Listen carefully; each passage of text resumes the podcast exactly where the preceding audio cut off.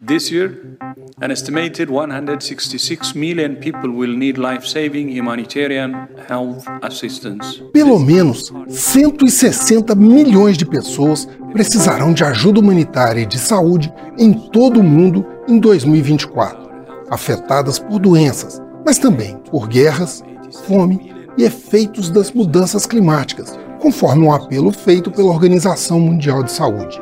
Mas qual é o custo de ajudar estas pessoas? Este é o Vasto Mundo, podcast de Relações Internacionais do Tempo, e juntos vamos saber mais sobre o plano de assistência internacional da OMS.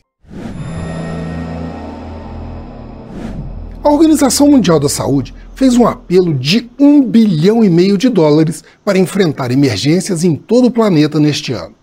Contudo, este recurso será suficiente para atender pouco mais de 80 milhões de pessoas, praticamente metade da demanda global estimada pela OMS.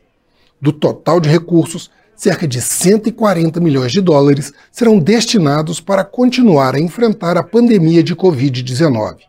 Apesar da retração do vírus em função da vacinação, mais de 700 milhões de casos da doença foram registrados até agora e pelo menos 7 milhões de mortes.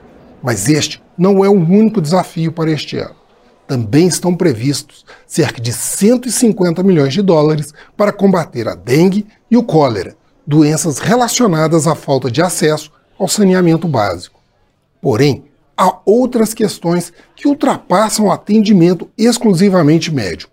Entre as áreas consideradas de emergência nível 3, a mais alta da OMS, estão três regiões de conflito: a Ucrânia, que completa em pleno inverno dois anos de guerra após a invasão pela Rússia em fevereiro de 2022, o Sudão, que vive uma guerra civil desde abril de 2023 e que desalojou cerca de 800 mil pessoas de suas casas, e a faixa de Gaza, que enfrenta uma guerra implacável entre Israel e o Hamas, que já deixou mais de 25 mil pessoas mortas em pouco mais de 100 dias de combate. Os recursos para emergências também serão destinados a um outro tipo de ameaça, a climática. Em especial, os efeitos do aquecimento global que provocam inundações no Sudeste Asiático e secas na África e colocam pelo menos 80 milhões de pessoas sob ameaça da fome em todo o planeta. Eu sou Frederico Duboc e este foi Vasto Mundo. Acompanhe este e outros episódios no YouTube, nas plataformas de streaming e na programação da FM O Tempo.